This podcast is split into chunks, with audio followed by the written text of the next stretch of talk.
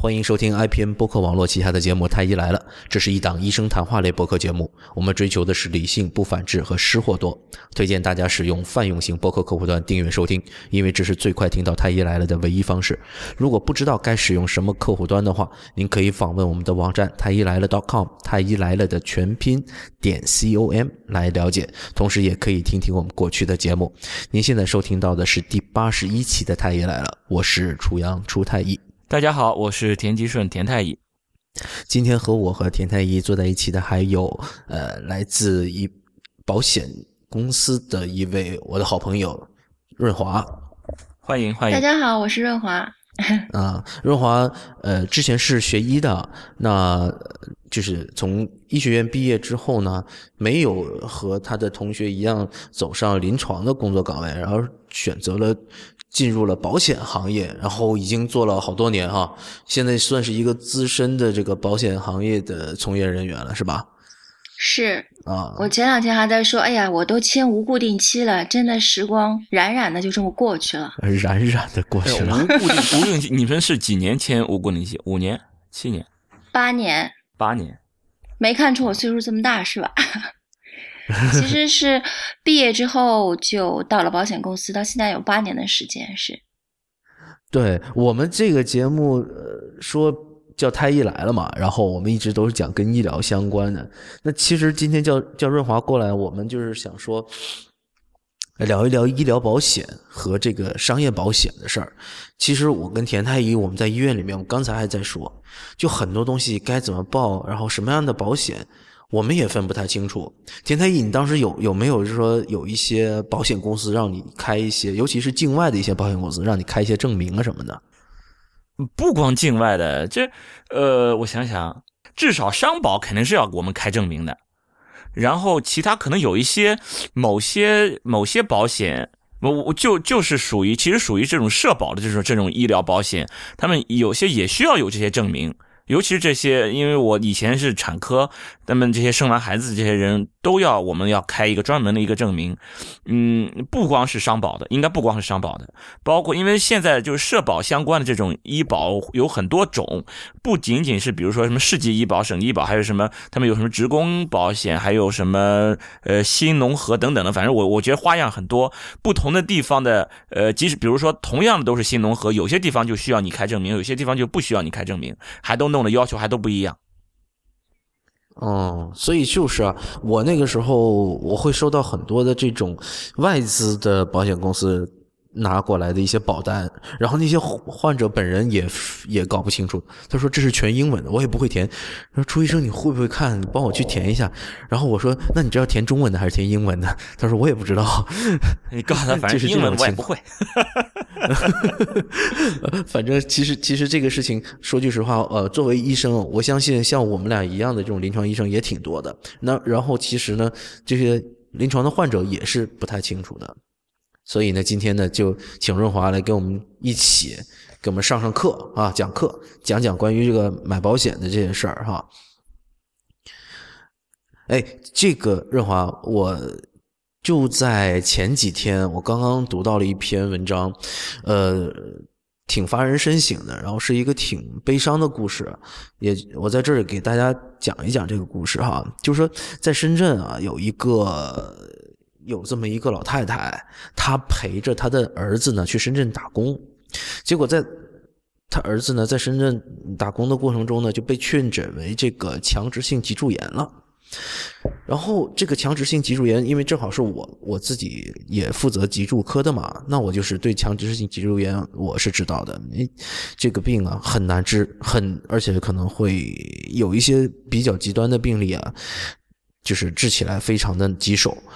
然后还有一些病人呢，可能就是会发生股骨头坏死，需要做手术啊这种情况。然后很不幸的就是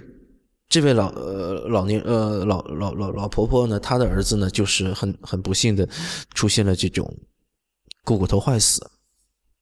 结果有一天啊，就是呃他的儿子啊，就是。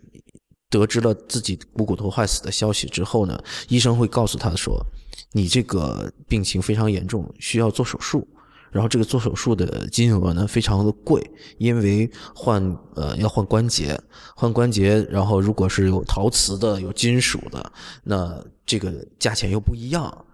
而对于这样的一个消息，对于这样的一个家庭来说，是一个非常巨大的一个打击。然后，嗯，过了不久，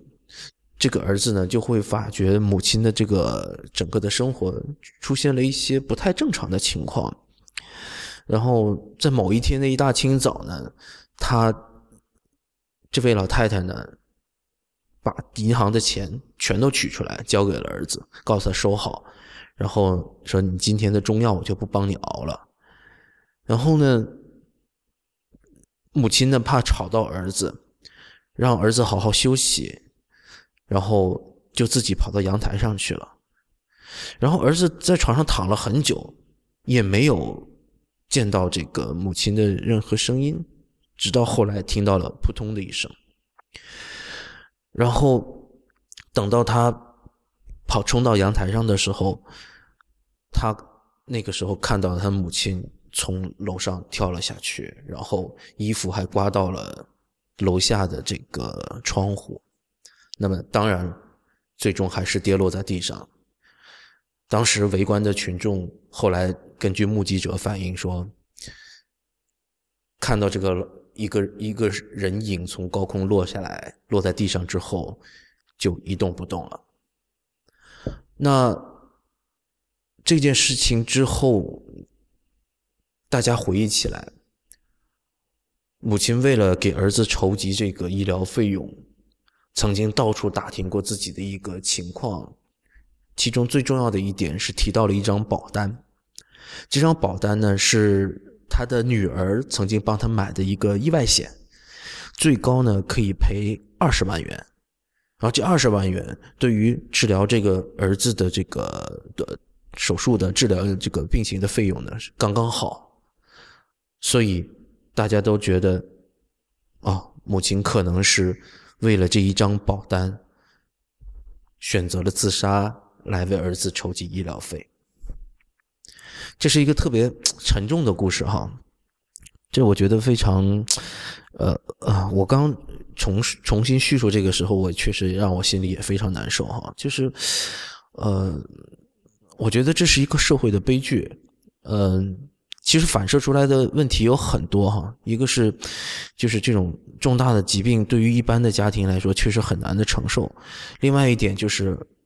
呃，老百姓们对于保险对于这个尤其是商业保险的一些错误的认知啊，可能会造成很类似的重复的这样的悲剧。而这个故事后来就是记者去采访这一家人的时候，才发觉老年人误解了这个保单的意思。这个保单在在他自杀的前一年就已经过期了。嗯啊，你这个故事是悲剧加上悲剧再加悲剧了。对对对对对，我真是觉得实际上就是呃。这个位老婆婆是活生生就是白白的把自己的命搭进去了。呃，我还想知道，就是他这种情况是意外险，意外险这种自杀能够有赔付吗？不赔。这就是我刚刚说的悲剧之一的悲剧。其实是这样的，对于保险公司来说，我现在要说的这个是保险公司不想对外说的那些事儿之一。就是对于保险公司来说，有两件事情是很难的去说是意外还是其他原因造成的身故。其中一个就是高坠，因为我们有发现说啊，我擦个窗户丢下去了，还是我为了要结束自己的生命而下去，其实。你这个是很难去判断的，所以确实在行业里面，我们碰到过这样的案例，就是客户为了要骗取意外身故的这样一个保险金，然后做这样个自主动作。其实我们说，保险它保的是意外，它是非不是自己主观愿意去发生，或者是主观愿意去呃实施的这样一个行为才能获得赔付。所以就事情本身来说，其实保险公司是应该不赔的。更何况说这张保单，如果说一年之前就已经失效了的话，哦，所以其实就是这位老婆婆是想当然了。对对，他觉得我只要我的生命没有了，然后我又是上面掉下去的，我就是意外。其实不是，你自己主观去做的事情，那个不叫意外。意外保险界有一个非本意的，就是非常严苛的一个一个界定，一定要非本意的才能算为意外。那在不能够鉴定是本意或者非本意的时候怎么办？这就是我刚刚所说的，这个事情就要看证据。就是保险公司最不愿意，或者说是最容易发生纠纷的，就在这边，可能会去看他生前的一个生活状况、经济财产状况，包括他当时下坠时候的那个抛物线，对吧？你自己主动蹬出去和你从上面掉下去，它的这个呃，我们叫法医的物证上面是有所不同的。就你的脚印啊，包括你衣服刮到的地方啊，等等，呃，就是警方可能会出具一个相关的证明，说啊，你这个可能是掉下去的可能性比较大，还是你自己跳下去的可能性比较大。但是这个事情真的，因为已经发生了，没有人能够还原，所以很难很难说。嗯嗯嗯，唉。另外一方面，我是觉得这个老年人对于这个整个保险的常识啊。真是很不清楚。其实说实话，我自己啊也很也是真正脑子里面一团浆糊。为什么这么说呢？就是对于这个保险到底能赔多少，然后我什么时候该去买这些问题，其实我们也一直都不是很清楚。比如说像呃像这老太太，她之前买的这个险，她什么时候过期，她自己都不太清楚。对，其实我刚刚所说的悲剧加悲剧加悲剧嘛，其实悲剧一就是这个老太太的儿子，他是没有一个很完整的保障。其实强直性脊柱炎，它是一个可以长期存活的疾病，哪怕到了比较中末期，或者说是特别影响生活质量的话，对于中国的绝大部分的叫重大疾病类保险，它是可以赔付的。而且是基本上确诊即赔付，或者是达到了那个严重状况就赔付。也就是说，如果他有这样一份商业保险，作为一个类似于医疗健医疗健康基金的话，那么。这个悲剧是可以去避免的，因为二十万，说实话，并不是一个非常高的一个数额，就可能在，呃，绝大部分人看来，就二十万在保险的保额当中来说不是很高，因为我们一般都会建议说，重大疾病类你可能要二十万、五十万这样的一个一个基金的储备，然后为将来呃得病的时候会获得赔付。那其实刚才出台一提到的，什么时候去买保险？如果说你知道你三十岁会得病的话，那么二十九岁买最划算。嗯嗯。如果说对你知道你五十岁要得病的话，你四十九岁买最划算。但是其实有谁知道接下来会发生什么事情吗？没有。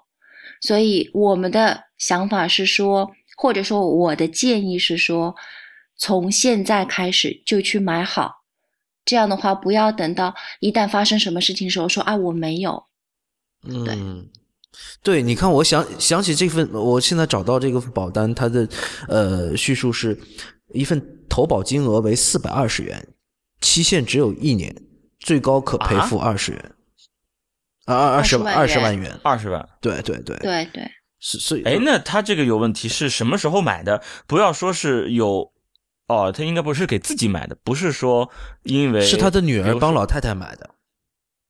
哦，哎，帮老太买只买一年，有有哦，应该也有这样的险种。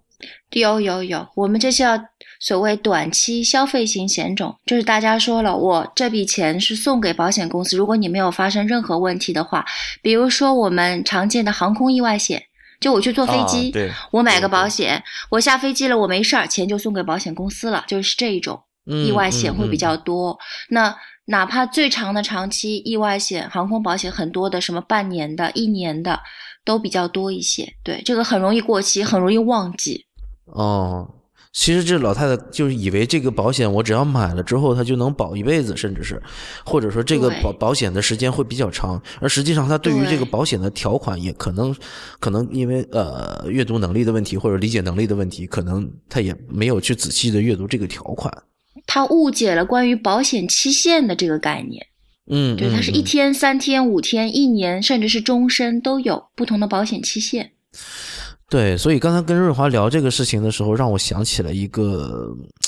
就是我平时在临床的工作中，就是曾经意识到这样的一个问题，就是经常会有患者跟我讲说：“哇，看病太贵了。”但是我这个时候我很想去跟他说一件事情，我很想说，你看那个，比如说二十几床那个病人，他就很潇洒。为什么这么说呢？就是他是有保险的，他每年恨不得都来住那么几次院，因为他觉得我每年都交了这个保费。然后我要把这个保费赚回来，最好我每年能生个什么小病，然后无无伤大雅的来住个院，他还给我报销一个误工费什么的。然后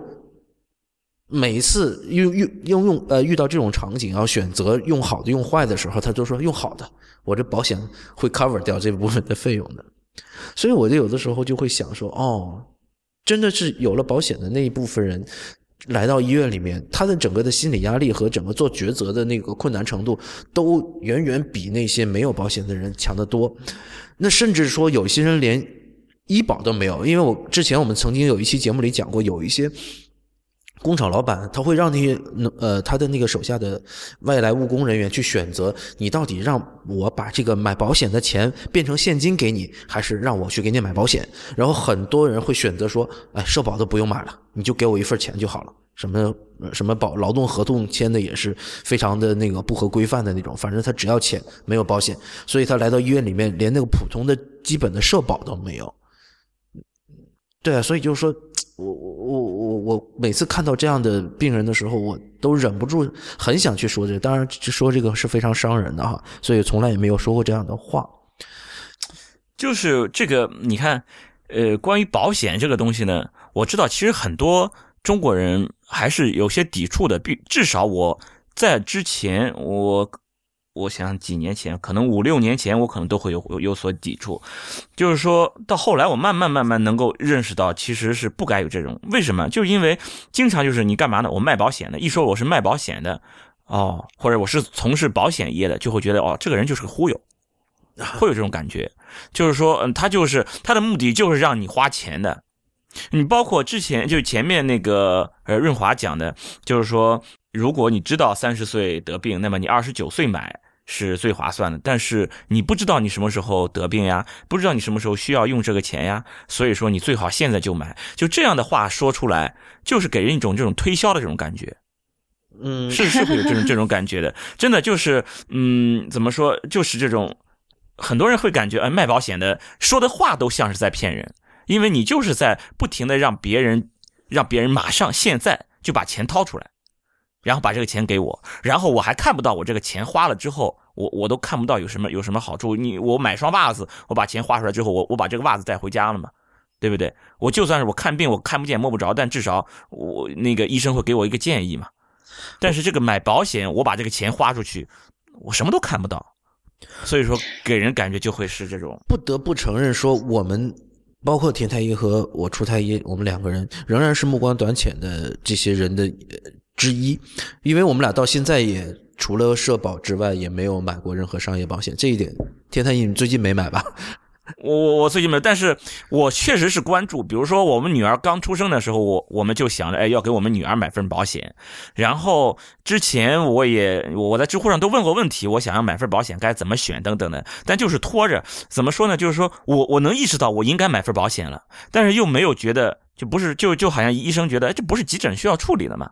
我今天没买，我到明天买不就行了吗？嗯，我今年不买，我到明年买不行吗？就是拖着就没有这种紧迫感，没有说我这个事一定要赶紧解决。比如说我，你看买房子是刚需，觉得是不是啊？买车后面可能是刚需等等的，大家都会觉得我到了什么年龄，我要解决什么事儿，我要赶紧把这个事儿解决了。但是买保险这个就没有催着说你今天不买就不行了，就没有这样。所以说我虽然意识到我应该赶紧要买份保险，包括给我们女儿买，包括给我们自己给家庭要买份保险，但是就一直真的就没有动手。嗯，我自从想要请润华来做这个节目的时候，我就分析一下自己的心理情况。我觉得买保险对于我来说是一种看不见的许诺，就就像对，就是好相当于跟你说，你你不要担心说以后你吃不上饭，然后你只要给我多少多少钱，然后保证你一辈子都能吃得上饭。而实际上我就不太担心自己吃不上饭，对吧？然后实际上我们现在的身体还算不错的时候，你也不会担心自己生病。因为现在正是青壮年的时候，然后所以这个事情的优先级非常低，然后让我去买一个完全虚无缥缈的一个东西，然后要为之付费，那这个钱掏起来确实是有点困难。那所以润华你怎么来看这个事儿？其实是这样的，大家呃，我其实之前也是对保险销售人，包括在现在，我对保险销售人员自己还是有一些偏见的。为什么？因为第一个，我觉得销售这个东西，保险是最难卖的。就像田太医说的，哎，我不是看到个实物啊，我不是买双袜子我穿回去啊，我知道它质量好不好之类的，我只是拿到了一刀纸。保险公司就是卖概念，卖这一刀纸，对吧？是卖的一个未来，但这个未来是什么样子，没有人能够能够铁板钉钉说啊，接下来一定是怎样怎样。所以其实，就像大家认为的，卖保险的连长得都像骗子，因为对，就是对对，就跑上来哎，特别热情，然后特别的呃，想要感染周围的人那样子，然后特别的奔放。因为你不这样的话，可能没有很多的人觉得我这个东西是刚需，或者我马上就要去。特别是很多人觉得，哎，我脑子一热。我就买了，有没有这种感觉？就大家都觉得买保险是属于脑子一热就去买了。但我们谈谈另外一群人，我的朋友基本上都是各大医院、三甲医院，现在都是主治大夫以上的这么一群人。最近陆陆续续好多人来找我，一方面呢是都是有，比如说小朋友出生，觉得哎我要给孩子买一份保险。然后其中有一个特别有名的，就是著名三甲医院的脑外科大夫。嗯，来找我，他说我要给我妈妈买一份重大疾病保险，他主动来找我。我说你这个怎么突然之间想到这个问题？他说我最近要买房子。他说：“我买房子，我准备要还房贷了。但是我母亲的这个健康状况，我觉得现在还不错。但是她年纪越来越大了，万一后面生了什么重病的话，我作为儿子，我肯定是要很好的去给她创造医疗条件的。这个时候，我觉得我没有这份保单在手，我不敢去买房贷。嗯嗯，当时对是这么跟我说的。嗯啊，对对对对，就是你一旦觉得你自己或者说你的一些。”家人特别重要，然后你要为将来做一些规划的时候，就突然间觉得这个事情真的是要去做了，那就是那个扳机点，或者是触动你去做的那个点。而且还有一个什么想法是是这样子，在再做个建议，就是我们现在有很多人啊，体检出来一点问题都没有的是很少的。嗯，前两天有个数据，上海百分就是上海白领百分之八十五体检有异常。这种异常，各种各样异常，包括脂代谢紊乱，大家知道的啊，高血脂啊，这些三高人群啊，包括什么血糖、血压的问题，还有一些人，比如说他有一个甲状腺结节，或者是肺部有个结节，或者是乳腺有个结节，这个也很多。嗯嗯。那这样的人，在保险公司看来，他就不是纯粹的健康体。嗯。那也就是说，如果他要买那些重大疾病保险的话。保险公司是会做处理的，比如说做除外责任。就你接下来，你不是，假如说你有，甲状腺你有结节，哪怕你是良性的，没什么的，但保险公司会说，你接下来甲状腺癌，我们就不赔付了。哦，这也就回答另外一个问题，就是有的人到时候我想买保险了，保险公司不给你保了，因为你的身体状况已经不适合作为一个标准体或者。呃，不加费的情况下，或者是不除外责任的情况下，承保你保险公司不做这个事情哦，所以这个真的，你刚刚提到这个扳机点，就是一个 timing，真的很重要。就是他，大家往往是等到你身体出现一些状况的时候，你才意识到我要去买保险。而问题是你身体这个状况，保险公司都不会为之理赔的。对对，就是这样子一个概念。所以我们一定要把自己这个这个扳机点放在那个体检结果之前，一定要是 是，这就是相当于说放在你知道你出了问题之前。呃，所以刚才你提到的那个脑外科医生，他给自己的呃老父亲、老母亲对老母亲买重大疾病险的时候，那岂不是说呃，像他他是身这个老年人的身体难免会有各种各样的问题啊？那岂不是他在买保险的时候就会受到很多的限制？是，其实那个案例最终保险公司做了乳腺癌和甲状腺癌的两项除外。哦，而且年纪大的话，费率我们所谓费率是保险金非常高。就你可能一个小朋友，你买二十万，你只要出一千块钱。你可能像我这样三十多岁，哎呀，暴露年龄了，啊，三十多岁的人 买这样一份保险的话，我可能是出到三千多块，但是。他的妈妈五十多岁的人买这样一份保险就要出到一万七千块，保额是一样的。哦，一万。就你不同年龄买的这个保险的所付的保险金是不一样，因为你风险不一样。嗯，对，但是这个东西我想大家也能够理解，就是你越是呃年轻的人呢，他身体越趋向于健康，然后虽然说这个每年的保单呃支付的这个保叫保险金额是吧，会会少一些，但是它交的年限会长一些嘛？对，如果年限一，我刚刚说是年限一样的情况下，嗯嗯，交费要差这么多，对。对，所以这是我觉得就是个人对于这个事情的看法。之前我们觉得，就是保险公司人都觉得，啊，你四五十岁之前这个重疾发生率很低的，你很安全的，没有问题。但你知道吗？现在我们身边的例子越来越多的告诉我们说，因为我们所生活的环境、污染的空气、水等等等等。近几年，上海的那就我在上海，上海的肺癌发病率非常的高，而且呢，在逐渐年轻化。包括因为我是我是两个孩子的妈妈，他们整天在家里就老喜欢唱那首歌，就是《冰雪奇缘》那首歌，就是随他吧，随他吧，很很有名的一首歌。就这个歌手姚贝娜，她就是三十四岁的时候，因为乳腺癌去世的。也就是说，其实。重大疾病发生的这个时间，并没有我们想象的那么晚，而且是在逐步、逐步的提前。很不想说这句话，但是你生活在中国，你没有这样一个防护，你没有这样一个盾牌啊！我觉得你这属于裸奔，而且对自己不是很负责任的裸奔状态。是，嗯，我们生活在中国，这一点我我我们可能要要要要要纠正一下，就不一定是生活在中国就一定会呃年轻。年轻人得癌症哈，因为在呃全世界各地都有可能这种年轻人发得癌症的情况哈。对，呃，那就是在你刚刚讲到这个乳腺癌的问题上哈，那即使年轻化了，那你看三十四岁要被那因为乳腺癌去世的，那如那如果你的建议是，那他小孩子四岁就开始买重大疾病险吗？啊，我我。介绍一下我自己家里的配置吧，我觉得能够代表比较行业内，然后又比较啊怎么说，在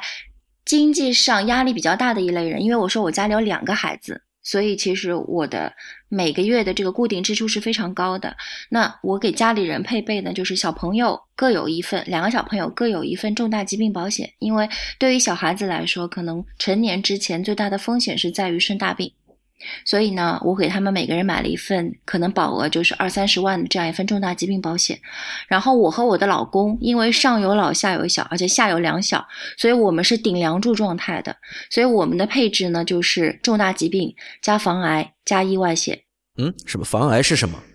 防癌险就是纯粹的预防恶性肿瘤的这样一些保险。重大疾病呢，就是可以将我们一些包括心梗啊、脑梗啊，就心脑血管疾病啊，包括啊尿毒症啊，包括肝病啊这些全都纳进来的那个叫重大疾病保险。那我们所说的防癌险，它就纯粹的是恶性肿瘤保险。因为囊中羞涩嘛，在恶纯恶性肿瘤保险，它相对来说便宜一些，那我们就搭配着买。你看，我没有买其他的投资型的、理财型的、年金型的都没有，我买的都是特别需要的，就我这个年龄段特别需要的这样一些，就是重大疾病、恶性肿瘤和意外险，就是这样子一些配置。所以很多人说，是不是值得买商业保险？那我是建议说，像我们这样年纪比较轻的，又比较容易月光的人，理财型的、投资型的、强制储蓄的，你找自己的投资渠道去。保险公司并没有比你更会赚钱，但是类似于像健康保险、意外保险这样的纯粹保障型的产品，那么各个年龄段可以做一些配置。我刚才在听你讲这个过程中啊，田太医，你有没有想过，就是，呃，因为这是一些是疾病险，还有一些是理财型的险，这些都是一些生活的额外的支出。那你在生活中，如果说基本是挣扎在一个温饱线上的时候，你是不是有条件来为自己的未来来做出这样的额外的支出？所以，是不是说？是到社会呃中产阶级有了闲钱的人才会去思考这样的提高自己生活品质，或者说买一个生活保障的问题，还是你认为全民包括这些呃我刚刚讲到的可能呃社会低收入人群，他是不是也有必要去做这样的一个额外的支出呢？因为这个甚至是可以无上限的。你刚刚讲到，你也没有买所有的险种嘛，对不对？所以说，这才是这就是国家。你比如说，最基本的有一些社保，这个就是。就你即使再再穷，你也应该要。你就是比如说无业人员，其实你也应该去交社保。就这个社保有一定每个月是就几十块钱的这个呃医疗保险，就是它可以给你，如果你真的得了病以后，会给你 cover 一部分的这种呃费用。只不过就是国内的你医疗保险交的也少，然后 cover 的这个比例也低。也只能这么讲，所以说这就是那个，就这个这个保险其实也应该是有一有一个，即使是你再再贫困，也应该有一个要交的这么一个底线。其实应该，润华，你刚刚讲到你你是根据自己的一个一个家庭情况哈来分析的，那我觉得确实挺说明情况的，但是前提是你是一个保险界的专业的从业人员，你特别了解，那你会。比较容易分析出自己的家庭状况。那如果一个就是圈外人，包括我们，我跟田太医，对于保险来说也是圈外人。那我们怎么来分析我们现在应该是在保险上投资多少钱呢？比如说，以我们的个人收入的百分之几投入到保险里面，才能算是一个合理的投资，或者说是对对自己身体的健康的投资吧？嗯。基本上占到年可支配收入百分之二十到三十，就是叫我们这个青壮年年龄的。对对对对，嗯，这么说吧，就是我们的社会医社会医疗其实是国家为我们所有民众所提供的一个基本生活保障，或者是基本的医疗保障。那么其实也在发现说，这个基本的医疗保障没有办法能够满足很多的人群的一个就医需求。那么逐步逐步的也在加加大一些投入，因为其实我想说的是，医保之伤啊，到了年底的时候，如果你在上海各大医院你是医保病人的话，你是住不进医院，然后开不了贵药，也开不了刀的。为什么？因为到年底医保基金就用完了，用完的话呢，呃，医院里他就不愿意再接收医保病人，这个时候反而那些自费病人能够进病房。这个我们觉得是圈内大家都知道的事情，也就是说，我们的社会医保成本已经非常非常高了，政府的投入没有到我们想象的那么高，所以有可能我们有一天这个盘子会让。以我们不想看到的那个方式，嘣一下的崩掉。当然，这个是有点悲观啊。但是另外一份，我们比较，呃，比较怎么说，乐观的去看一些问题，就是国家意识到了这个，所以他做了一些新的一些尝试和改革。比如说，最近在讨论个什么问题，拿个人医保账户来买商业医疗保险。这个已经上议事日程了，而且已经拉着我们圈里面的保险公司开了好多次的会了。因为政府也发现说，哎，我这一部分好像暂时啊有一点问题，我需要有更多的人去买商业医疗保险，来减轻整个社会的负担。因为一旦你呃医疗保险发生问题的话，那么这这是一个非常巨大的一个社会动荡的问题。哎，等一下，我想问一下，你刚刚说的拿个人的社保账号去买商业保险，这个句话我我我有点听不懂，是就是让商业保险公司参与到医疗保险中来，就国家全民的这种医疗保险中来。那也就是说，我我们支付的这一部分，比如说我们现在买的医保哈，是呃我们呃出一部分，然后公司还帮出一部分，是吧？对对，然后那我们每人那个个人医保账户，不是我去看病的时候，一个人医保账户会拉钱，或者我去药房买药的时候，个人医保账户可以用，是吗？就拿这笔钱出来买保险。那这是等于说是国家的社保局拿着我们这笔钱，然后再找商业的保险公司去给我们再买，拿这笔钱去给我们买保险吗？是给大家谈一个很优惠的一个保险，然后你自觉自愿，我愿意。把个人医保账户的钱拿出来买商业保险，这时候大家就觉得这钱不是另外花的，这个钱就是我平时花的，反正我医保照交，社保照交，只是说有一部分钱拿出来又去买了商业保险，你就不觉得有额外的花费？呃，我这个说一句外行话，我真的是不懂，就是在我心目中，我觉得社保局它就是一个保险公司，然后我我是花了钱从我的工资里扣除了一部分，而且是强制扣除的，然后他。给我一个买保险，结果他拿我的钱再找第三方去买买保险产品，我我为什么听起来这么奇怪？这个逻辑 是这样，医保局呢，它是先和保险公司谈一个很优惠的一个价格，然后等于就像团购一样嘛。我们现在都很行团购，对吧？就像团购的这样的一个险种。然后呢，比如说你上海有一百个人，我有九十个人说，哎，反正这个钱我放那儿，我又不能买洗头膏、洗发水，我又不生病，钱搁着也是搁着，那我就去买商业保险吧。叫阿拉个叫屁子不子，就是啊，我我我没听太听懂，我但是我觉得我 我也没听懂，大概是这个意思。对，那我就拿这笔钱去买商业医疗保险嘛。那政府觉得我们要减少因病致贫吧？如果我这笔钱大家愿意，我拿出来活学活用了，我拿到商业保险公司去投了，哎，这个人一旦生病的话，保险公司几十万的钱就过来了。这样的话，是不是我们整个社会医疗压力就小了？就是因为考虑到这一点，所以正在逐步逐步的去讨论这样一个话题，而且据说这两年就会出来详细的政策，就是个人的医保账户来买商业保险，这个行为是个人行为，政府只是给你搭一个桥，跟你说你可以这样去做，你的这个医保个人账户的钱你可以拿出来用，并且合理的去使用它，那总比你某些地方说啊，我这边可以给你买洗头膏，但是我给你开那个药品的票。那个要来的更更直接、更实际的，有利于健康吧？哦，我明白了，我明白了。也就是说，并不是说社保局拿着我的钱去给我买的，而是说社保局允许你用医保卡里面的钱自己去选择买商业保险。对，就是这个意思。哦哦哦，至于你们要不要买，或者你们要。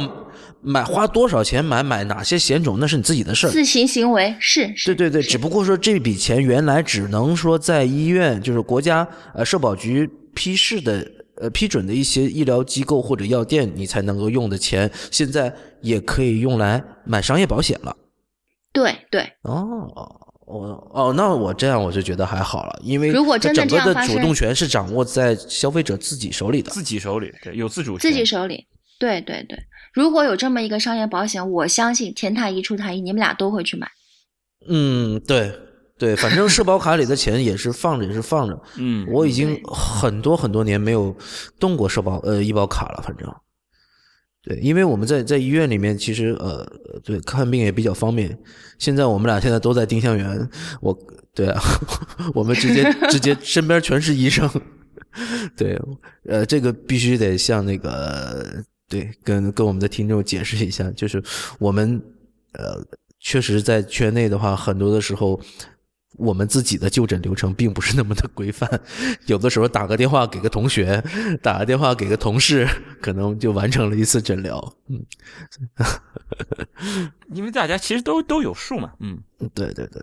但但这些附加值是基于我们都来自于医疗圈，我们的同事、同学、朋友都有很多圈内人。对对，但你一个圈外的人，你要获得这样的一个服务的话，那只有通过高端医疗的这个途径。那对对对对，其实我我刚刚还在想说这件事儿，就是其实我们现在国家的这个医保，它能够覆盖的这个。面是非常窄的，比如说一些肿瘤的治疗，比如说一些呃靶向治疗，然后包括比如说骨科呃，或者是其他外科哈，都使用的一些进口的器械，都是不报销，就所谓的不报销是全自费，或者说是部分自费的。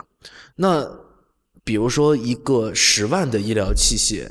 那即使国家帮你报销一半，你仍然要自费五万。那对于如果说是一个。呃，年收入不高的一一个这样的一个一个一个同胞哈，那他确实对这这样子一次住院的费用真的是非常的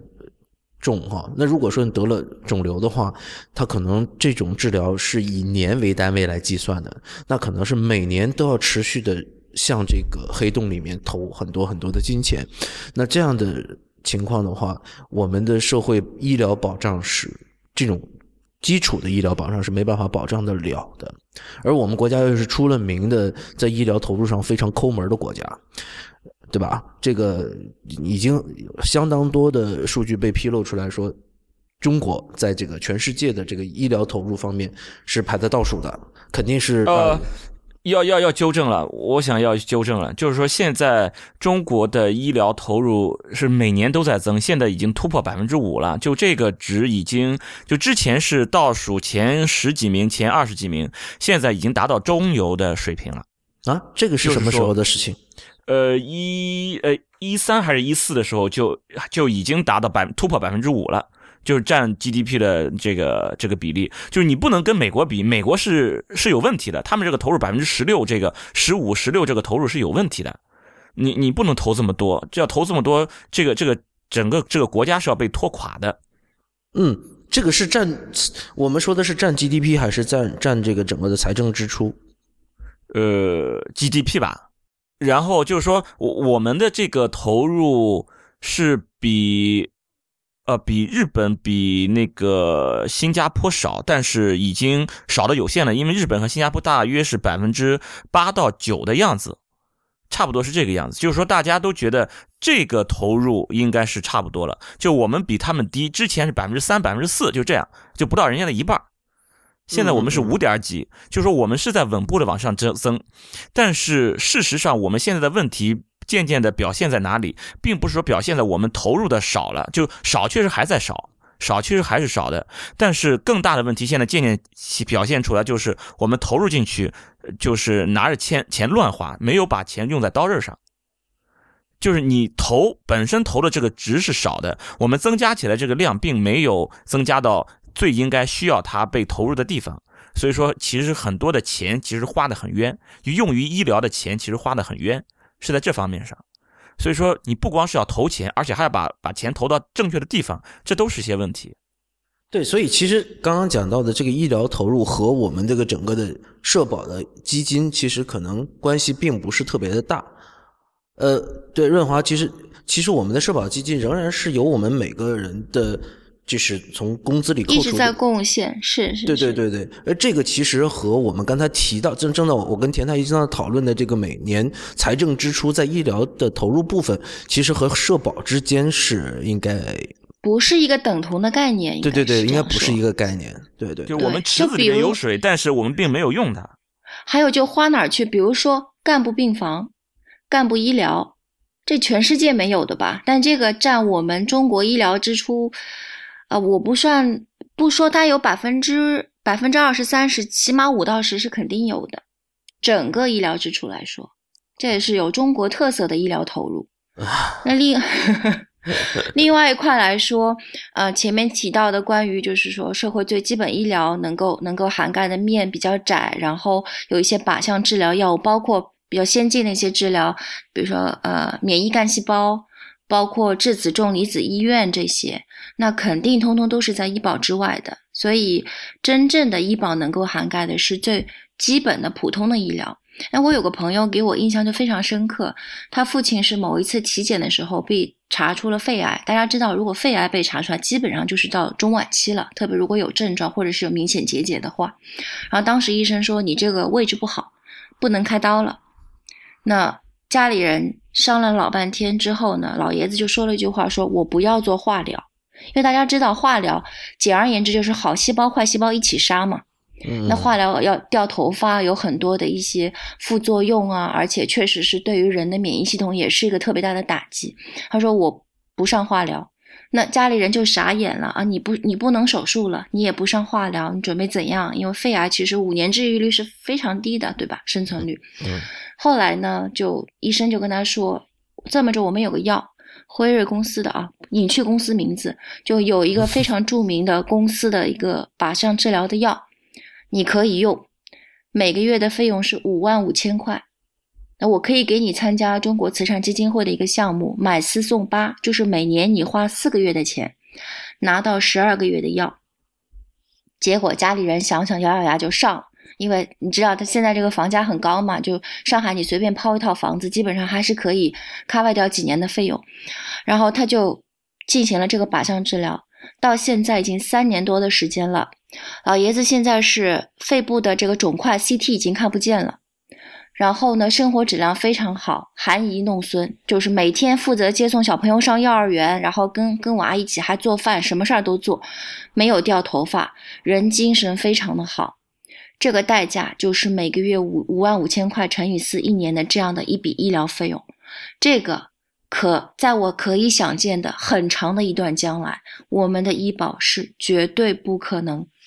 去。去涵盖掉、去 cover 掉这笔费用的，但是可能它来自于一个相对的经济上可以有一定支撑的家庭，那么他就可以获得更好的医疗、更好的预后、更好的生存状态。所以我觉得这个就是每个人要想的：我接下来如果我发生问题，我希望是以怎样的一种方式继续生活，或者我愿意投入多少的资金在自己身上给自己治病，来保持比较好的一个生活状态。哎，你刚刚提到这个老。这个老年人，他这个情况并不是由医疗啊商业保险来支付的，是他真的是家庭收入来支付的，是吧？是，所以当时老爷子说了一句话，我的我那个时候非常后悔，我当时买重大疾病我买了，而且那时候买的万般不情愿，我只买了十万块。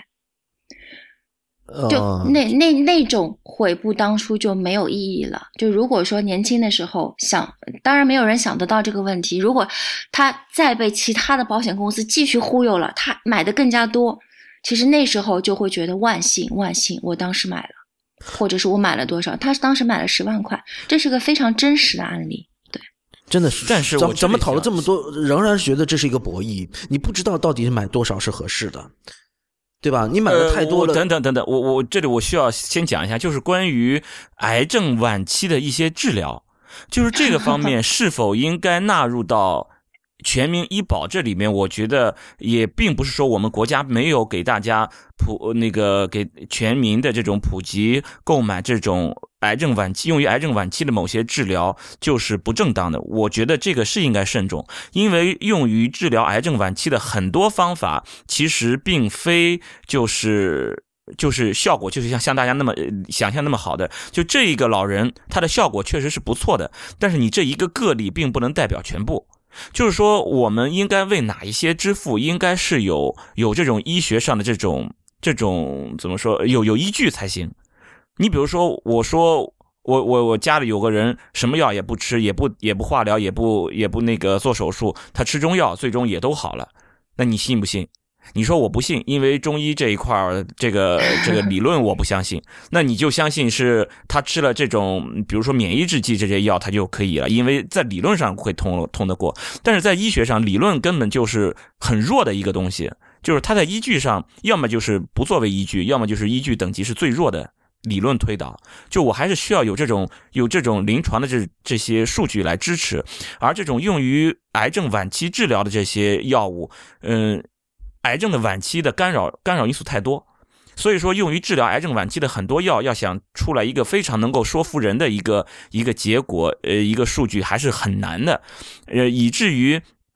就是免疫治疗前前几年有一个。呃，有一个诺贝尔奖就是给免疫治疗的，然后这个人是得了，哎，我真名字现在一下想不起来了，就得了胰腺癌，然后他把这个治疗用于自己身上，就即使是这样用免疫治疗，也没有说到现在为止就是要要作为一种常规的治疗方法用于大规模的用于临床，更多的可能有有个别几种药现在已经被批准了，但是更多的免疫治疗还都是处于一种临床实验状态。那么对于临床实验状态的一些一些处理，我想。医保不进入这种全民的这种覆盖，我想也是有它的正当性的，也也是至少可以解释的、解释得通的。那这一点，我觉得其实润华刚才说所说的和你所说的并没有冲突，就是说我们并没有说在质疑社保是不是应该 cover 到这一些，比如说免疫治疗、靶向治疗，甚至一些高端的这个医疗器械这方面，我们认为我们是同意的，因为这是一个社会的一个公共卫生事业。公共卫生事业就没有义务保障你各种高，就是所谓奢侈的消费，这一点我们是没有没有什么冲突的，对，对。但是其实，呃，我觉得润润华想表达的是，就是如果你有这种生活条，呃，这种呃经济条件，或者说你有这样的意愿，说去去享受一些所谓的奢侈的高端的医疗的时候，呃，我们有一种方式可以可以帮你去支付。或者说，让这种支付起来的压力会变得更小。对，这并不，我们并没有说说啊，鼓呼吁说我们的社保应该 cover 更多的这种所谓高端的奢侈的医疗。我我觉得我们没有在呼吁这样的事情哈。嗯嗯嗯，对对对对对对。是，所以其实大家一直在呃前面也一直在讨论说这个钱花的亏不亏、值不值的问题。那就是因为有类似于像这样的大家很多的这样的一个理念，所以其实在国内的绝大部分的一些啊我所说的健康产品，它都是返本的。也就是说，你每年交笔钱进去，交到比如说到几十岁。到交二十年，可能保你终身，或者保你到八十岁。到这个时候，他会把这个钱，你所交的保费，他会还给你。如果你不发生问题的话，也就是有用这个概念来普及这个健康保险。其实，在国外有很多的健康保险，它是纯消费型，也就是每年给保险公司一笔钱，然后如果我没有发生问题，这个钱就送给保险公司了。第二年我继续再花。是叫消费型险种和返还型险种。目前中国国内的都是以返还型的健康保险为主。哦，为什么会？那对啊，如果让我选择，我自然会选择到时候能还给我的那种啊。对啊，这就是大家心态。但其实你想，你过个二十年、三十年，你可能现在钱还值钱，等到他返给你的时候，那个钱值多少钱就没有人知道了。只是不，大家不这么去想，觉得哎，反正到时候钱都是会还给我。不管怎么样，我还有点钱。对，我都只损失了点利息，觉得哎，还还是值当的，就是我就去这么就就这么做吧。对，大家对于通货膨胀的这个是没有什么概念的，而确实你也很难预测这个事情，大家真的想象不到。我我经常回忆起自己我们的童年时代的时候的五元钱是一笔巨款，那很厉害。是吧？五元钱我印象很深，五块钱买一只烧鸡是都绰绰有余。对，一根冰棍是一毛五分钱，我记得。对，印象深刻。嗯，真是集体暴露年龄。对，但是现在呢？对，呃，虽然我没有我没有有钱到五块钱掉在地上不捡了，但是五块钱确实现在买能买到的东西确实比较少了。你要坐一个稍微远一点的地铁都要五块钱，是吧？嗯。其实刚才我还想想说那个事情，就是就讨论这么多，我自己啊，我仍然是觉得这是一个博弈，我仍然想不清楚自己到底投入多少是合适的。因为什么？最理想的状况就是投入尽可能多的钱，买尽可能好的险种，嗯，cover 到各种疾病，然后还能返还，那就意味着我花尽可能多的钱去。投入在这个保险上面，但是另外一方面，我从我的经济支出上的角度说，那很有可能我接下来的几年，甚至五年、十年，甚至二十年，可能都是健康的状态，这个钱就真的白白打水漂了。那我投入的越多，我的损失越多。所以这里面的度到底怎么把握？你刚刚提到的说是可支配呃收入的一个呃二十到三十百分之二十到三十，嗯。你这个 数字是怎么得出来的呢？我其实我想知道一下。嗯，其实是我觉得是这样的一个概念。首先，我们考虑要买多少的时候是倒过来想。就比如说，我现在这个年龄，接下来可能发生的问题，我如果患病的话，我需要多少的医疗费用？我觉得是足够的。这就是我们所谓的保额的概念，就倒推的，不是说我现在花多少的保费，而是我到时候保险公司呃理赔给你多少钱，你大概够花。倒过来想，第二个想法是这样子，因为其实我和我家里的。呃，人不是一下子都买足的，因为随着你的年龄的增长，你的职级的提升，你的收入的增长，其实你对于这个事情，你看待这一笔钱，比如说这一万块钱，可能在我刚刚工作的时候，一万块钱是巨款，因为那是我好几个月的工资。嗯，但是可能到了现在这个年龄，看这个一万块钱，我相对来说会。更平和一些，因为觉得这个数字也没有特别吓人。嗯，可能到了十年、二十年之后，我再来看这个一万块钱，觉得可能就是个零头，或者说就是就是一笔比较大的零花钱。就你不同的年龄段、不同的收入状况下，你看待同一个金额的想法是不一样的。所以我有很多的朋友跑上来说：“哎呀，我买多少啊？我我买这个是不是太多了？经济压力太大了。”这时候我都会跟他说：“第一，你有想法，我鼓励你；第二，你要买多少，想买多少买多少，不够到时候再加。”保险公司大门永远开在那里。你觉得我现在很健康，我风险很小，我只是给自己先买一点儿，因为我说了年纪轻的时候费率低嘛，我给自己先买一点儿，因为保险公司是不会涨你这个保费的，哪怕以后患病率再急剧增加，再出现任何问题，保险公司这纸合同是保到底的。那等到你三十五岁、四十岁、四十五岁，你职级提升了，收入增长了，你觉得你的健康风险对于家庭的经济状况的影响更大了，你这时候再去叠加，这时候一个你已经养成了一个保险的习惯，第二个你呃逐步叠加的这个过程，对于你家庭经济支出来说就不会有特别大的压力。所以我是建议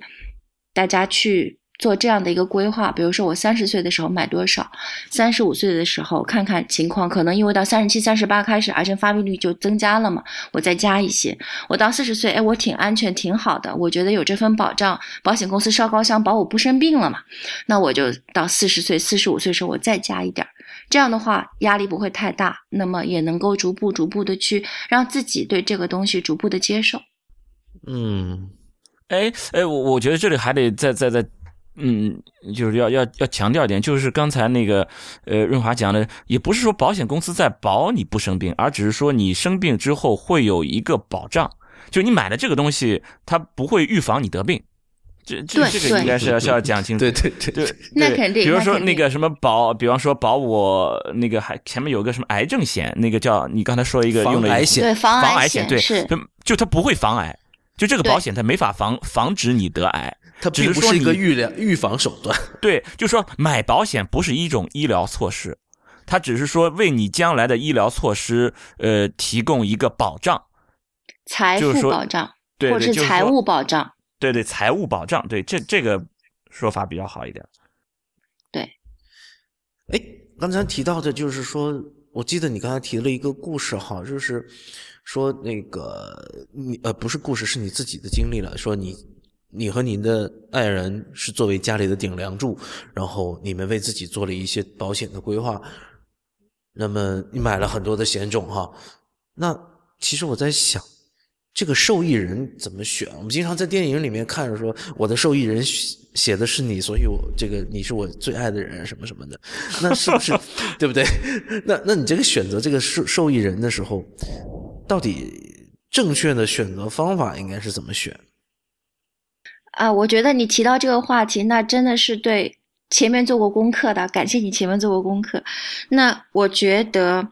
保险金的受益人，那妥妥的是真爱。我再讲举个例子，大家就能够理解了。因为我之前有在公司里做过核保，核保就是等于是呃看这个客户的健康状况、财务状况是不是保险公司会承保这样一个岗位。那也有很多的医学圈的人在在这个核保圈子里面。当时我就看到了一张核是审核的核是吗？审核的核是的，审核的核核保。那么当时呢，我就看到，因为我们都是一张一张单子过嘛，到我这边我。我看到，哎，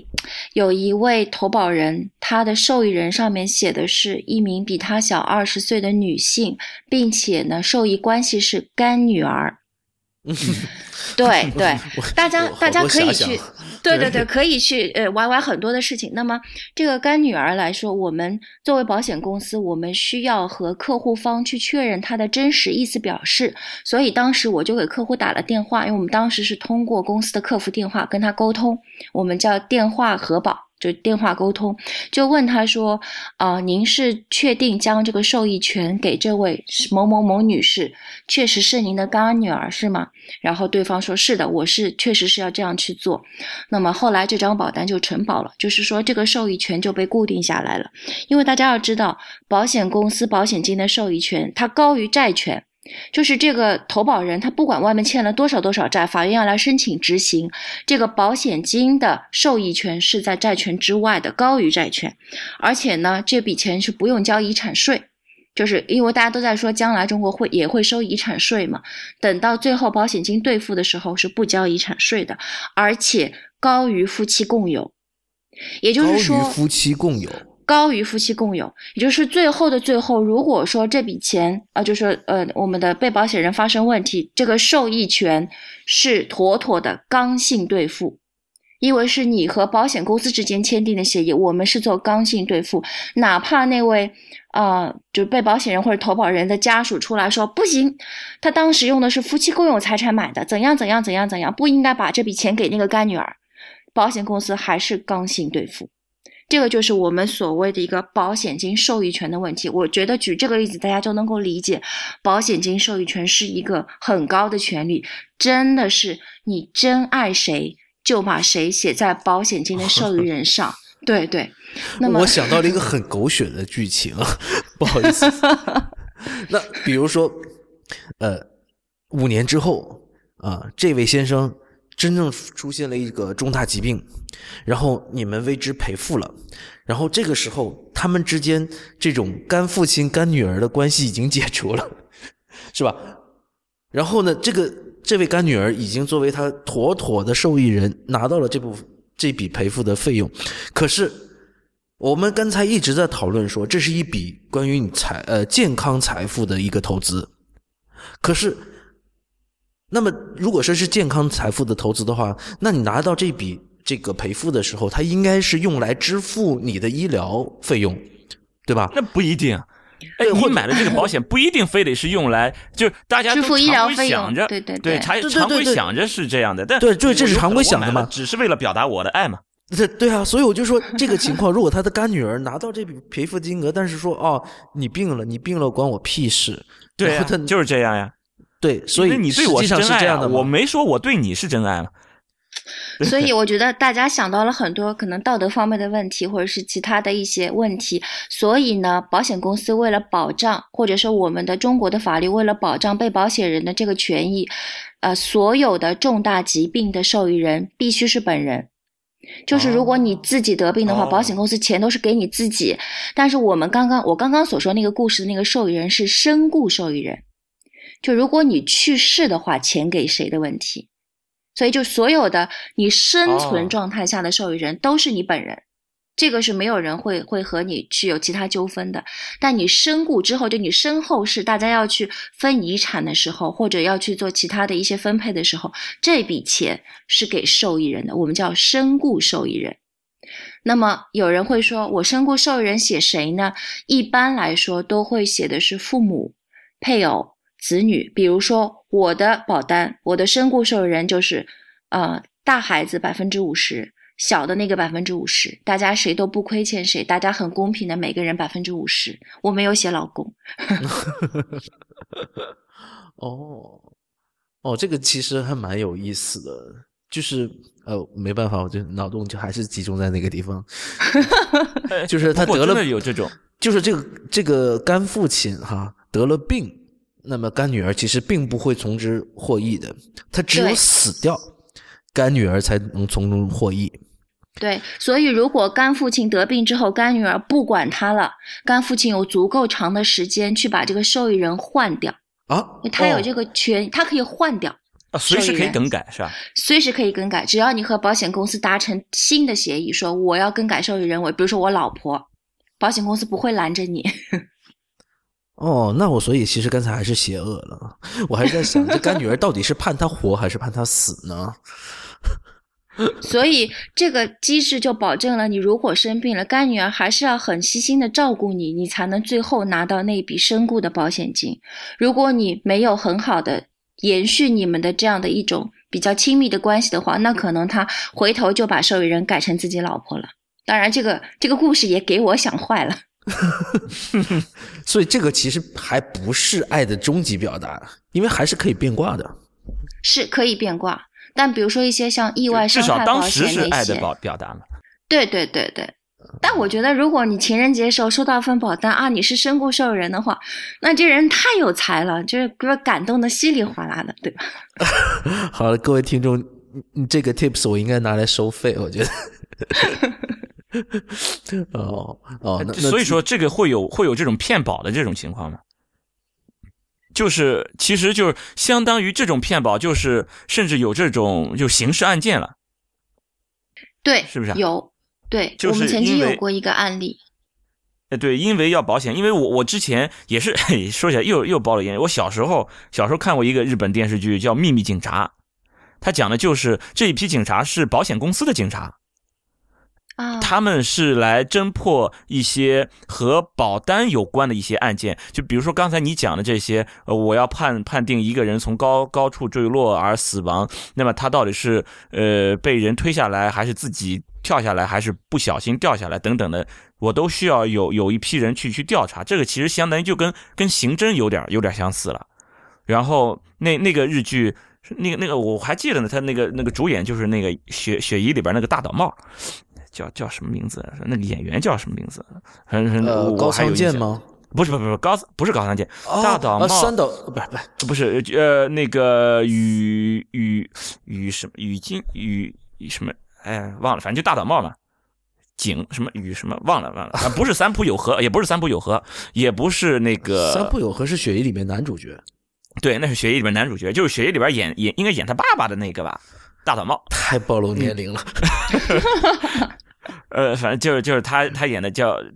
专门就是去侦破这方，所以当时我小嘛，当时就小就觉得，诶，他们不是警察，就是说不是属于公安局的，不是公安局的，但是也要参与这些方面的东西，就是所以说会有这个印象。其实啊，我之前在公司有一段时间，我就是做这个事儿的。我就干这个活的，对，因为我们那时候你就是这个保险警察，对，呃，对，叫秘密部队，不是秘密警察，秘密部队好像，嗯，我是保险警察的智囊，应该这么说，就我不出现在现场，但是我要跟他说，你要给我找回来证据一二三四五六七，你要问他这一二三四五六七个问题，然后我来判断，就其实有点像，当时我还帮他自诩啊，福尔摩斯说。有点像女华生的这种感觉，就是要要指导我们的一线勘察的这些这些呃秘密警察，就是让他们去做些什么事情，然后来协助我们做判断。那我前面也说有过类似的案例，我们曾经有一个客户，他是台湾人，然后他呢是呃残疾人。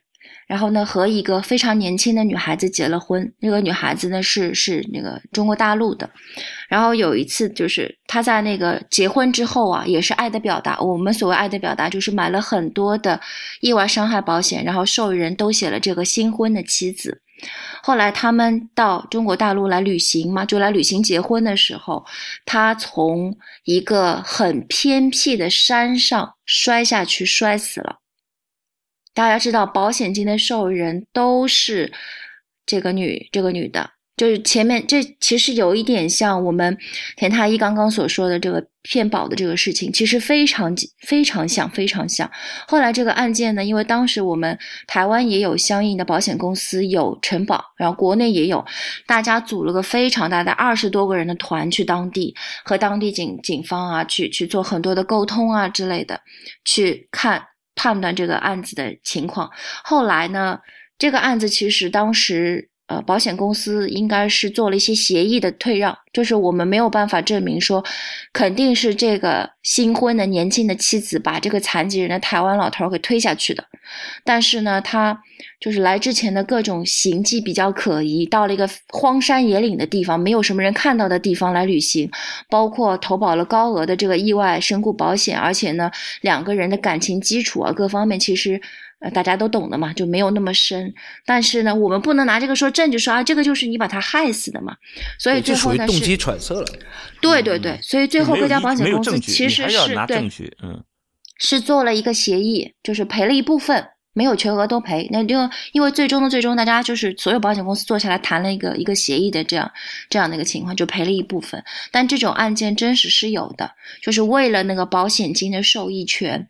加害被保险人的这个情况，我们确实碰到过。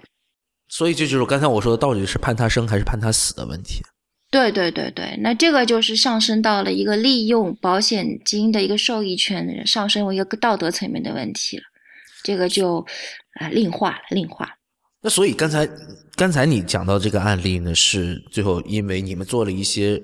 妥协，然后就是还是做了一些赔付哈。那对对对，实实际上经常还是会有一些案件，因为说这个证据非常充分的证明他这一起，比如说主动伤人的案件，所以说就拒绝支付这样子。就如果说啊。这这个女孩子她可能有另外有有男朋友，然后跟他发微信啊，或者是发短信的时候说啊，我现在准备怎么怎么样，或者是要弄死这个老头啊，或者是怎么的，只要有这个证据，只字片语，因为现在刑侦手段是很先进的嘛，他只要有过类似的痕迹，能够肯定是能够被找到的，只是说可能他当时啊，对，就没有留下任何蛛丝马迹，那当时可能也不是那个。我觉得这个也奇怪的，就是说，你是这样的，就是你有没有骗保这个事儿是没我我想应该没有中间中间地带的，就是有或者没有。如果你有骗保，那么骗保，那么前提就是这个人死是你造成的，那么你马上就应该是要承担刑事责任了，那么就应该立案了。这这就是一起一起凶杀案了，相当于就是一个要要立案侦查，就是一个属于一种刑诉了要。那么如果要是没有，那么你就应该全额去赔付，你就没有你就没有道理说我只赔你一半，因为我怀疑你，你那么你就可以怀疑任何人。所以说这个事儿，我觉得也也也挺奇怪的。就如果你要是能够有证据，就好像我刚才说的那个那个那个日剧里面那个秘密部队，他可以证据你证明你确确实实是有骗保行为。假如这一步成立了，下一步你就应该被被那个检察院要你要被提起诉讼了，你你要被被查了，你就相当于是要走上法律。就走走上法庭了，然后法庭那那我挺奇怪，如果你要这个证据都不足，法庭如果判你是无罪了，那就说明你还是要赔的呀，这个保险还是要赔的。就是田太医，你的逻辑是非黑即白，要赔。对，这个我觉得就是应该应该就是非黑即白的。对，但是刚才润华提到的是是一个协议赔偿。这个我觉得就很奇怪。其实田太医，我觉得你非常适合干保险行业 啊，这个非常之专业。其实还有一些背后的问题，因为怕太艰涩，我没有和和和你们二位做汇报，是这样子一个情况。因为我刚刚说了，他这个被保险人他是一个残疾人，那么其实保险公司对于残疾人的承保来说，它是需要客户做告知的。就是你要告诉保险公司你是残疾人，你腿脚不便，那可能你对对于残疾人的这个意外险的保额是有一定限制的。他如果说告诉告诉我们说他是残疾人的话，这么多家保险公司不可能给他承保高额的这个意外险。那也就是说，在承保过程当中，客户方是有瑕疵的。对，其实就像您说的，确实是非黑即白。对对对，那是因为他在承保过程中有瑕疵，所以保险公司能够找出梗来跟他谈。啊，那所以这这是另外一个维度的问题了。对对对对对对，所以最终的结果，我因为刚刚是说的是最终的结果，其实当中要经历很多的斡旋，包括和警方的合作，包括包括和台湾的保险公司方的合作等等等等，有很多的中间的一些故事。只是说，最终的结果我们是一部分的协议给付，其实也是在整个过程当中有各种各样的原因所造成的。所以，其实也引出另外一个话题，就是关于告知的问题。就有很多时候，呃，我们的客户或者是我们很多的朋友，会因为他投保的时候有些情况没有告诉保险公司，那最终在获得赔偿的时候，保险公司会有各种各样的问题发生。这个也是。我们说的一个什么所谓保险签订的一个最大诚信原则嘛，当时也是因为这个原因，所以做的一些妥协。所以我们刚才讨论的都是说骗保，就是说这个买保险的人觉得想从保险公司这儿获益，但是平时我们跟这节目一开始我们就讲了，为什么一些卖保险的人在我们看来都很像骗子，是吧？然后我我们对于这种保险的条款，实际上真的是。就像刚才我们在交谈的过程中，其实有你提到的一些专业名词，我们也是不太懂的。所以让我们去阅读它那个保险的条款的时候啊，其实这里面也存在着，我觉得也是有一些坑。必须声明一下，我们今天请润华过来，第一个我们没有去呃去公布他们那个所在的这个公司的名字哈，然后我们也没有接受他们公司的任何赞助，所以我还是想说一下，就是你们这个卖保险的过程中，到底是不是有一些猫腻，让我们。对啊，会会会不会故意隐瞒一些可能会为保险公司利用的？刚才你提到的一些告知，你没有尽到这个告知，或者说是很隐晦的告知了我一些东西，甚至误导了我一些东西，以至于我购买之后到了赔付的时候才详细给我解释说你这个属于我不赔的。啊，其实我觉得您也讲到了行业里面的一个。乱象，就前面我说的，其实一直到现在，我都认为保险从业的这个队伍是非常的鱼龙混杂。就大家所谓的骗子，其实也不是真正的骗子。呃，这样去理解吧，保险公司的销售人员他会有一些东西叫话术，他和客户所沟通的一些话题都是避重就轻的。嗯，因为大家知道，保险条款是个非常长、非常冗杂。因为我自己也是，呃，有读了一个法学的第二专业的本科，又是学医出身，所以我能够理解那些条款。但是你把它放在我放在两位太医面前，就你们俩这么强大的医学生的这个学习能力来说，也会有很多搞不清楚、看不懂、看不明白的地方，更何况普罗大众。所以我一直觉得中国的这个保险条款真心的不够贴近大家的这个，就是俗话说的那些，或者是不大贴近汉语大词典吧，就是老写那些大家看不懂的话，特别绕，特别绕，特别绕，因为大家都比较比较偷懒儿，你知道吗？都把国外的保险条款直接翻译过来直接用。这个也是不说人话嘛？对，真的是中国的保险条款好多都是不说人话。哎，你这个特意提到了中国，难道只有中国是这样吗？啊，应该这样说，因为国外相对它的保险销售队伍，它比较专业，学历比较高，而且呢，它是一个比较成熟的法治社会，所以这样的避重就轻，或者说是不把相应的一些保险条款解读清楚的状况会比较少。因为大家知道，在国外的保险经纪人，他的社会地位是很高的。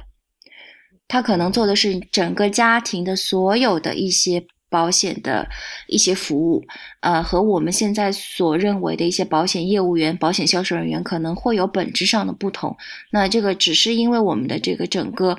社会环境，或者说我们的保险市场还没有很好的一个很成熟的发展所造成的。我觉得发展过程当中肯定是会有问题嘛。那么，所以你刚刚提到国外的这种呃这种。保险管理人员，他就像一个私人医生一样的，他帮你全家的这个像呃全家的整个健康的保险的规划，他帮你设计，帮你分析，然后每年应该去怎么去投保，他都帮你设计。对对对对。哦，所以我们现在接触的一些保险经济跟那个地产经济似的，穿一小西装，拎一小皮包这种。对。就干一片就走。对对对。对，所以就我觉得这个有一些社会差异。那么，呃，回过头来讲，就是有哪些地方大家必须要注意的，就是回过头来，保险公司可能会坑到大家的地方。当然，这个，啊，从我的角度来说，只能是保险公司不得不说的那些秘密，或者说是我们作为保护自己的出发点来说，必须要去关注的那三个字：条款，条款，条款。啊，六个字，对，三个词儿，三个词儿，就是重要的事情说三遍，因为条款上的白纸黑字，那是百分之一百保险公司必须承诺的地方，就所有都在上面有，包括如果你不如实告知的话，保险公司会怎么样，都会写在上面，就他不会放过任何一个将事情事无巨细的写在条款上的这样的一个机会。那么大家注意条款上的什么？免除责任，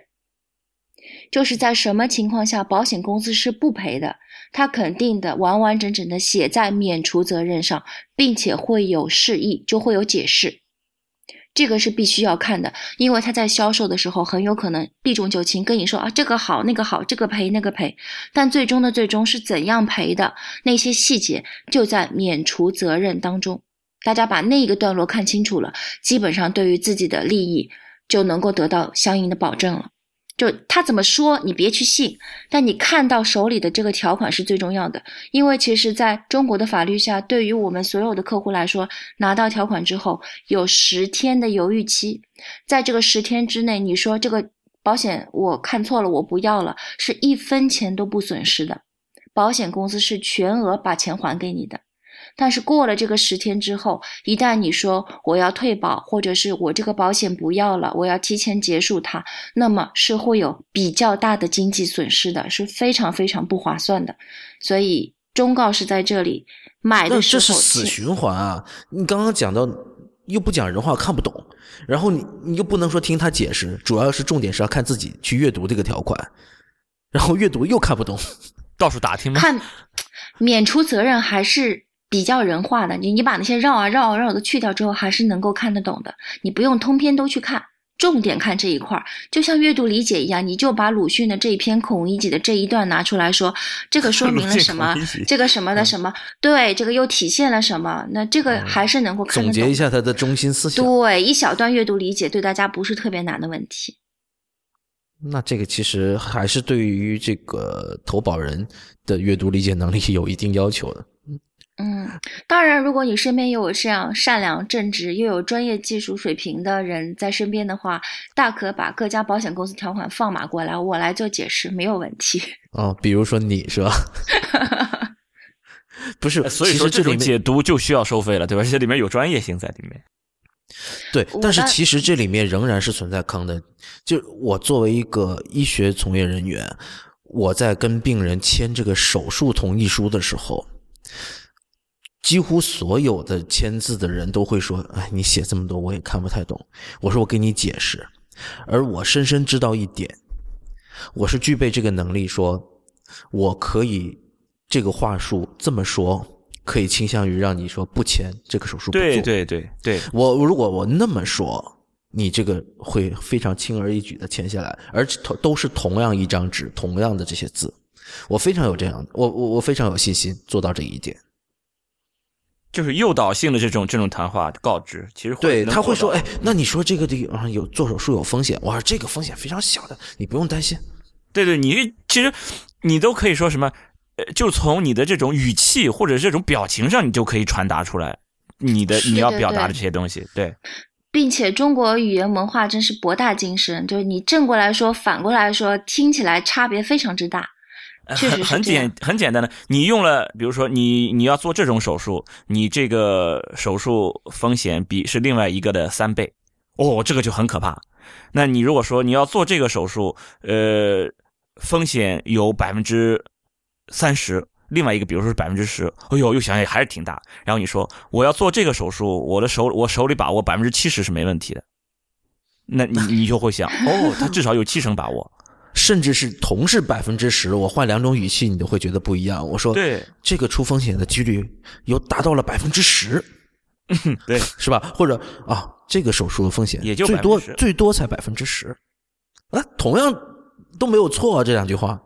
对，所以是这样的，就为了保护呃保被保险人这个利益来说，中国的法院，包括中国的消保委，包括保监局、保监会这样的一些机构，它对于条款的解读会依照常人理解，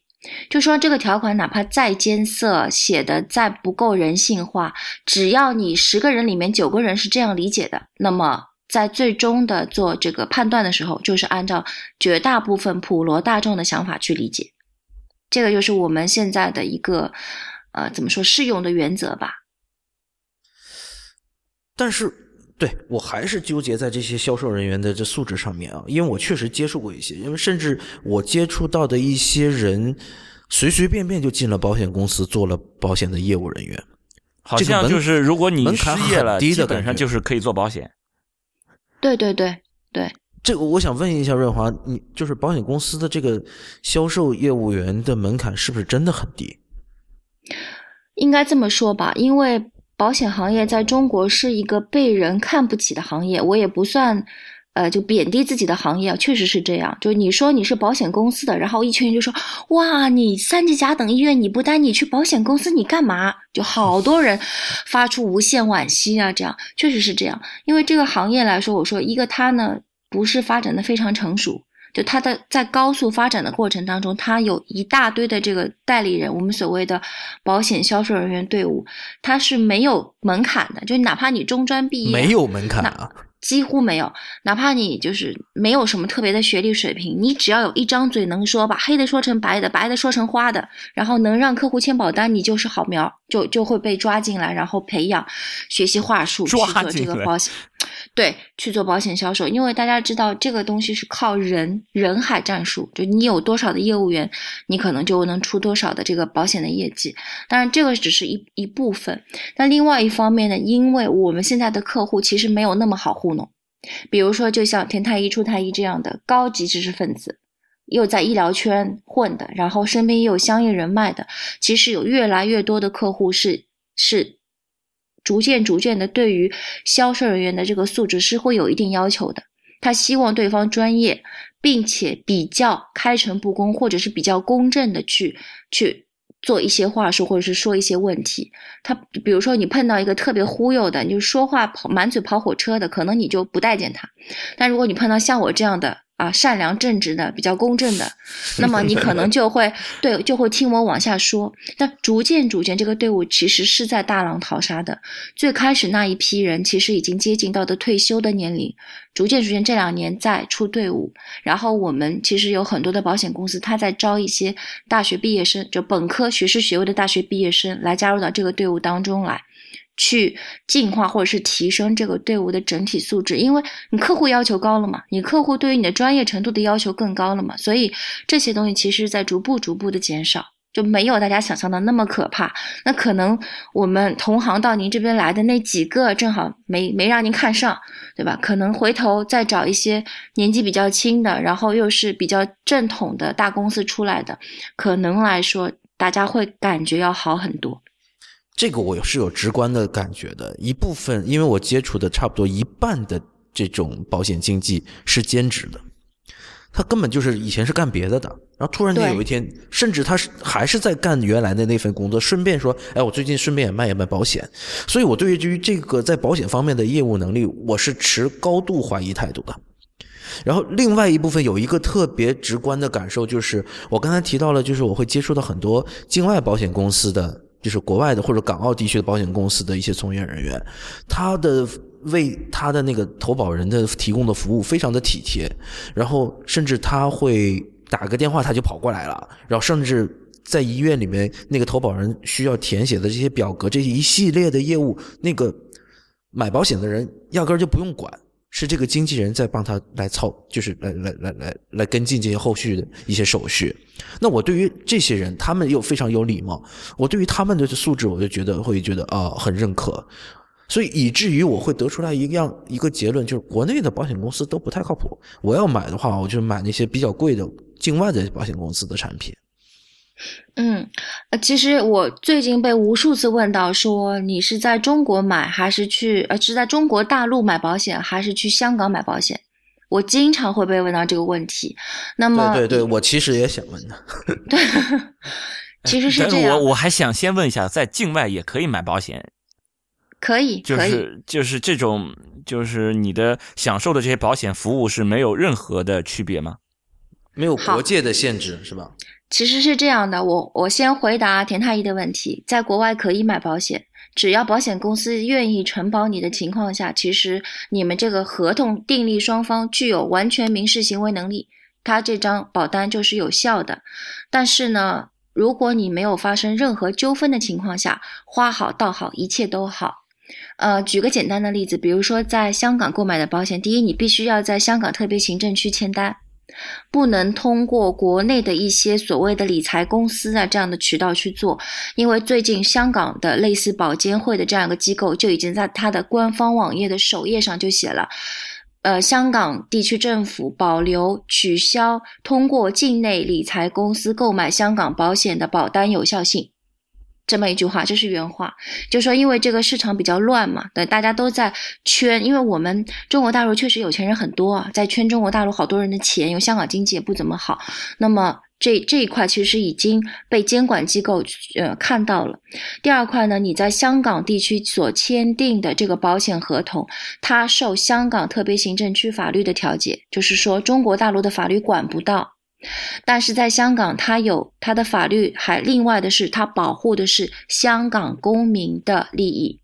也就是说，如果你作为大陆公民在香港买的保险，你到时候你请个大律师去打打诉状的这个钱，可能就远高于你的保险费了，因为没有人保护你，更不要谈什么我们这儿还有消保委啊。保监局、保监会啊，各种行业机构啊，保险同业工会啊，无数可以让你去申诉的地方。因为中国政府还管的比较宽嘛，对吗？你如果是在国外买的保险，那么对不起，所有的一切以条款为准，以你当时签订的协议为准。那就像我说的，保险条款都是很艰涩的，那就看律师怎么说了。也就是有可能最终你的所谓你认为的合法权益没有办法得到保障。这个是需要考虑的后面的一些付出成本，而且呢，关于中国大陆的这个医院的一个认定的问题，就是有很多的香港的保单对于中国大陆的这些疾病就诊的医院，它是有要求的，不像基本上大陆的这些保单，啊，中国国内的公立的二级以上医院都可以。但是换一句话说，如果是高端医疗产品，那么我是举双手双脚同意，或者是。赞同大家去买一些国外的健康险产品。为什么这么去说？那是因为几乎国内的所有的高端医疗产品都是和国外的公司进行的合作，所有的这个网点包括一些连线，包括我们事先的一些所谓的垫付，或者是直接直接结算医疗费用的服务，都是通过外资保险公司来来获得的。其实中国的保险公司很多，它是一个出单方，就它没有特别大的这个差异。比如说像丁香诊所可以纳入到高端医疗，因为它只要是有正就有正式执照的，它都可以纳入到高端医疗的赔付范围。那么如果后期这家医院，可能和保险公司建立的专线做直接的垫付服务等等，所有保险公司都是认可的。所以，如果是一些纯粹的高端医疗的健康险产品，那么我是建议大家可以去境外购买。那如果是涉及到一些呃寿险没有关系，因为寿险只是你的一个生存和身故的一个问题。如果是涉及到一些重大疾病类的健康险，那么大家。可能要稍微的去思考一下，啊，我到底是在哪里签？因为有后面的一些赔付的风险。但是换一句话说，香港的保险真的要比中国内地的便宜，费率上来说是有很多的优惠的。其实费率我和这个并不是我特别在乎的事情啊，当然也在乎。真正我刚才提到的一点是，你刚刚描述了一个特别让我憧憬的这么一个。呃，一一一个场面，就是说，像比如说境外的一些保险，他们已经到达了一个比较成熟的一个阶段，然后他是帮你去做一个家庭的策划分析，它是一个类似于保险管理的这么样的一个服务，是吧？他会，他会，他会让我感觉到，第一个他很专业，第二个他能让我享受到更好的服务，第三个我在他这里被他坑的可能性不大，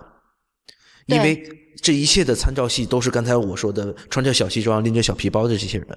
对吧？嗯，对不对？那所以，所以从这个角度说，会不会说，呃，国外的这些保险经纪对我的吸引力会更大一些？对，对于您出太医来说，可能对方的谈吐、颜值。包括呃服务能力，包括服务能力，确实是会影响很多人的决策。这也就是为什么外资的保险公司最近几年在中国非常的红火，也就是为什么中资的保险公司也在奋力的去拓展它的比较比较高端的理财经理，或者说是。嗯，全品项的保险服务人员的这样的一个队伍，呃，举个简单的例子，就像我知道我身边有一些可能跟我年纪差不多的一些些比较资深的一些客户经理，他可以为客户提供一站式的全部的服务，包括银行的理财产品，包括车险。包括人身险，就是他家里的所有的一些问题，他都会提供相应的比较专业的服务。但这种人在目前的行业里面，可能没有办法对绝大部分的普罗大众接触到，因为可能我们面对的是银行的私行客户，就是净值很高的高净值客户，我们会派出这样的业务人员去做这个一对一的跟踪，或者是会去做相应的一个比较高端的服务。但是大家碰到那些所谓跑街先生，穿着小西装、拎着小皮包的，可能是现在行业的绝大部分。那么，如果说有这方面需要的话，其实可以去，如果能够接触到一两个。我刚才所说的能够提供全品类的保险服务的这样的一个人，我相信可以大大的改观您对我们整个保险销售队伍的这样的一个看法。因为现在很多人其实是一些误解或者是偏见，或者是在一些经济不是特别发达地区，那么会有这样的只要你忽悠就进来买的这样的一种状态。但对于像您这样的大城市的高知来说，不会这么轻易就被忽悠到的。嗯，所以，我我我我这个问那个问题，如果你觉得不好，方便回答我们这段，哦，我们可以不播出来啊，没没关系，没关系。就是你你你觉得现在是被忽悠而买了保险的人，这个比例多不多？还真心不多。如果是理财型产品的话。蛮多的，就是他可能过高的夸到收益呀，或者是过高的讲了一些分红啊，或者是万能险所能获得的收益啊等等。但如果是健康险的话，真的不多，因为呃，可能保监会对于健康保险方面的条款是有非常严格规定的，它就框死在这么一些范围之内，没有特别大的空间让你去忽悠人。嗯，所以就是还是有底线的，就是基本上呃不太会伤天害理的，对吧？对，就是基本上就是我我我理解的就是你别想着在在那个就你买通过买保险还赚了人家保险公司的钱，就你不要有这种想法。就是你就是想 我给自己一个保障，比如这种疾病险是吧？这种健康保险，呃，你就买个这个，我觉得就是大部分都还都还靠谱。那你要想着我我我买了你的保险，我还从你那再再再赚钱，就有这种想法，那基本上就是就是要招到了，是吧？是是是是，其实很多都是源于贪欲，是吗？嗯，对对，你上当受骗，基本上就是你你就暴露你的弱点了嘛。你有弱点暴露出来了，那你基本上就要就要上当了。嗯，对，嗯，我可以明确的告诉你说，我在做完这期节目之后，我要回去，回去我会跟你联系。我会找一个这样的经理，然后为我们全家做这样的一个计划。因为你刚才提到一点，让我非常真真的触动了我，就是让我觉得说是我作为家里的顶梁柱，我现在尤其是我妻子现在是不上班的，是全职太太、全职妈妈，对吧？那我确实我希望能够为我自己买一份保险，然后为自家里的老人，为我现在仍然非常小的小孩去买一个这种健康的投资。对我我我我确实就是一边做节目一边在想啊，这个事情真的可能不能再等了，需要排上议事日程是。对，尤其是最近我经常呃身体状况非常非常不好。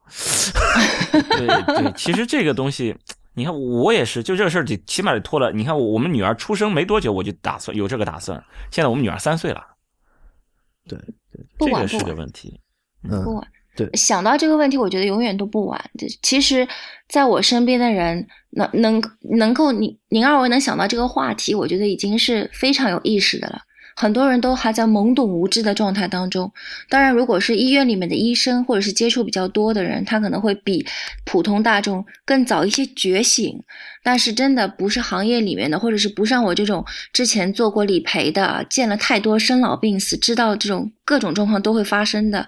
还真是我身边的人都还没有这样特别高的这样一个保险的意识。确实是这样，特别是单身的，一人吃饱全家不饿的。那肯定是越年轻的人可能越不会愿意想到这个，离他太远。对，一般都是生了娃，或者是家里有谁生病了，那嗯会马上想到，哎，这个东西好像有点缺，确实是这样。确实要等到那个扳机点嘛。对对对。呃，那么本期节目呢，请到了润华，呃，一个资深的保险业的从业人员，跟我们讲了一下关于医疗保险的一些事儿，啊，其中呢包包括一些我们该怎么样买这个保险，保险里面有哪些坑啊？我我跟田太医我们都觉得受益匪浅哈。那么本期节目呢就先到这里，谢谢大家的收听。太医来了的网址是。太医来了点 com，也欢迎大家在社交网络关注太医来了。我们在新浪微博叫太医来了，在 Twitter 和微信都是太医来了的全拼。同时，也欢迎大家收听 IPN 播客网络旗下的另外几档节目，一个新节目叫 Itiska，这是上海话，我也说的不太准哈。还有未知道、内核恐慌、流行通信、High Story、无次元、硬影像、博物志、陛下观和选美。拜拜，拜拜，拜拜。